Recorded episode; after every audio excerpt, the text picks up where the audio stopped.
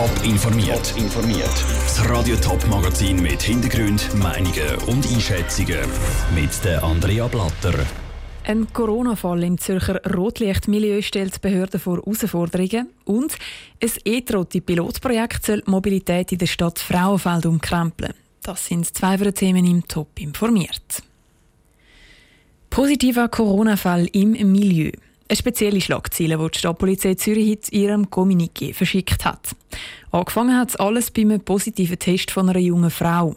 Weil Contact Tracer sie nicht erreicht haben, hat die Stadtpolizei Zürich an die Langstrasse ausrücken und dann gemerkt, dass die 23-Jährige zusammen mit 50 anderen Frauen in einem Haus oben an der Kontaktbar Lugano wohnt. Darum sind jetzt all die Bewohnerinnen in Quarantäne und die Contact Tracer haben mit der Kontaktaufnahme von ihren letzten Begegnungen alle Hände voll zu tun.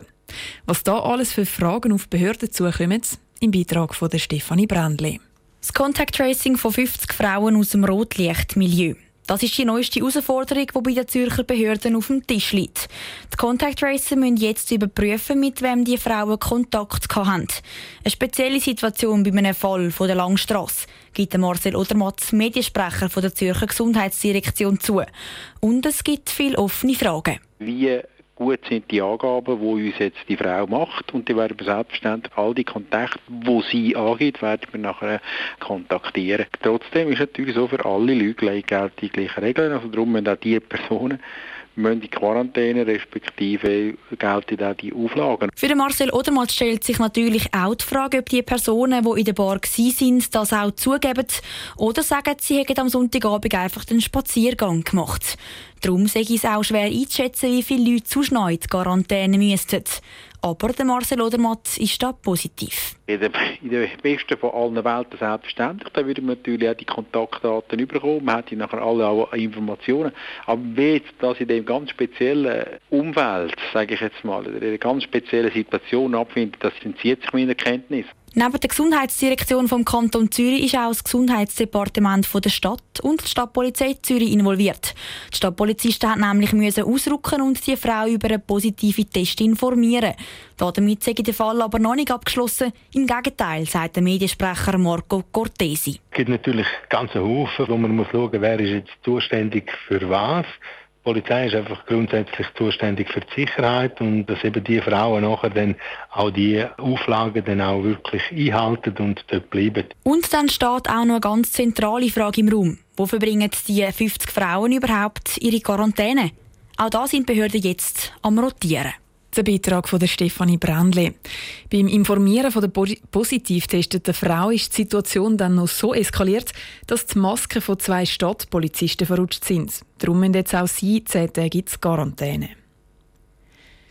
Zürich, Winterthur und St. Gallen haben es schon und jetzt kommen sie auch auf Frauenfeld die E-Trottinette.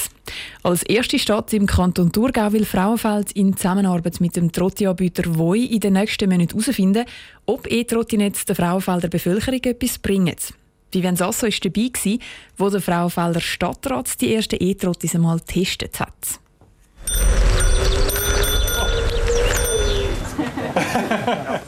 Die meisten der Frauenfelder Stadträte sind das letzte Mal auf einem Trotti gestanden, wo sie noch Kind waren. Dementsprechend lustig haben sie es heute gehabt, wo sie auf den ersten E-Trottis für Frauenfeld unterwegs sind. Der Frauenfelder Stadtpräsident Anders Stockholm freut sich, dass die Roller jetzt auch auf Frauenfeld kommen. Das Trottinett ist denkt so, das heißt für die letzte Meile oder für die letzten paar Meter, wo man irgendwie man ist mit dem ÖV noch immer zusammengekommen und dann geht es noch ein bisschen, weil die Haltestelle vielleicht nicht gerade vor dem Haus ist. Dann mit dem Trottinett zu gehen, das sind so für, für kurze Strecken, wo man gerne ein bisschen schneller überwinden will. Bis Ende November gibt es zehn verschiedene Orte, wo die Trotti parat stehen. Mit Hilfe von GPS am Trotti ist klar geregelt, wo das die insgesamt 50 Trottis gefahren werden und wo nicht, erklärt Jasmin Rimmele vom E-Trotti-Anbieter WOI. Wir haben halt eine Betriebszone, die ist halt weiß hinterlegt. Alles andere da draußen rum ist rot hinterlegt. Das heißt, äh, da darf man auf jeden Fall nicht parkieren und halt abstellen. Wir haben dann noch eine, eine gelbe Zone, die dann um den Bahnhof selber ist. Und da wird der E-Trotti auch nochmal zusätzlich runtergedrosselt. Das heißt, die Zonen auf jeden Fall im Blick behalten. Bei einem Trotti, der in einer roten Zone abgestellt wird, läuft der Zeller einfach weiter. Ein Trotti von Voi kostet einen Franken Grundgebühr und dann 40 Rappen pro Minute. Mit dieser Strategie soll auch verhindert werden, dass die Trotti kreuz und quer in der Gegend stehen, erklärte Thomas Müller, der Leiter vom Amt für Tiefbau und Verkehr.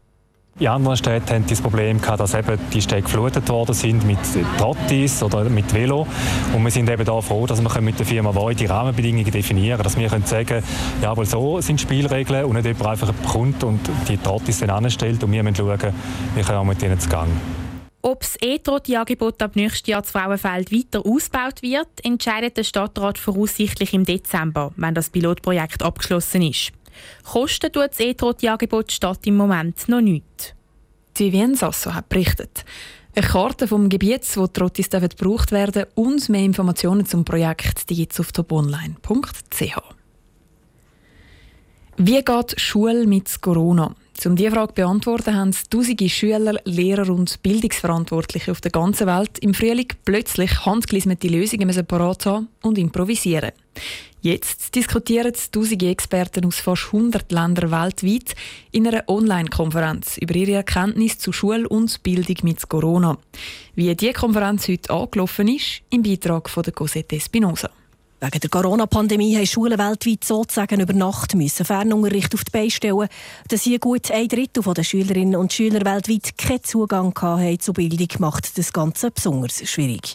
Darum auch die Online-Konferenz, wo sich Experten austauschen können, erklärt der Stefan Huber, der die Konferenz organisiert. Wir versuchen über ein Vortragsprogramm, aber auch über Roundtables, über Gruppendiskussionen Know-how-Austausch zu ermöglichen. Also dass man berichtet, wie die Situationen sind, retrospektiv und aktuell, aber dass wir auch Empfehlungen entwickeln, auf was zu achten ist für die nächste Zeit. An dieser Online-Konferenz diskutieren über 1000 Experten aus fast 100 Ländern mit. Als Basis für den Austausch dient schulbarometer.net, eine Online-Plattform, die die Forschungsgruppe vor PH Zug während dem Lockdown ins Leben gerufen hat. Dort haben sich Eltern, Schüler und Lehrpersonen aus der Schweiz, Deutschland und Österreich austauscht und Fragen gestellt rund um die digitale Bildung. An Herausforderungen fällt es auch jetzt, wo die Schulen wieder offen haben, nicht ist der Stefan Huber überzeugt. Einmal bewegt die Schulen Krisenmanagement, aber auch die Frage eben von lokalen Lockdowns, die möglich sind. Wir haben aber auch das Thema, dass natürlich Schule, Bildung mehr ist als nur Lernstoff. Stichwort Lernstoff. Ein regelrechter Aufschwung erlebt hat dabei die Digitalisierung. Lehren mit und durch Technologien ist gefragter denn je. Allerdings ist mit Lernstoffvermitteln lang nicht alles abdeckt. Also wie erreichen wir alle Schüler, also auch äh, von ihrer Gefühlssituation, von dem, was über den reinen Lernstoff hinausgeht. Heißt, hier sind die Lehrpersonen gefordert, um eine gute Beziehungsbasis zu ihren Schülerinnen und Schülern zu haben. Eine, die motiviert und damit auch emotionale Aspekte mit einschließt. Und was sind die Erwartungen an die erste Online-Konferenz? Der Austausch soll helfen von Konzepten, von Forschungszugängen, von Unterstützung von Seiten der Wissenschaft zu Politik. Der Stefan Huber, Organisator der weltweit ersten Online-Konferenz zur Schule und Bildung in Corona-Zeiten im Beitrag von der Cosette Espinosa. Bis am Freitag wird an dieser Konferenz jetzt noch weiter diskutiert. Das Ziel wäre, dass zum Ende des Austauschs dann auch handfeste Ideen und Massnahmen auf dem Tisch liegen. Top informiert, auch als Podcast. Mehr Informationen gibt es auf toponline.ch.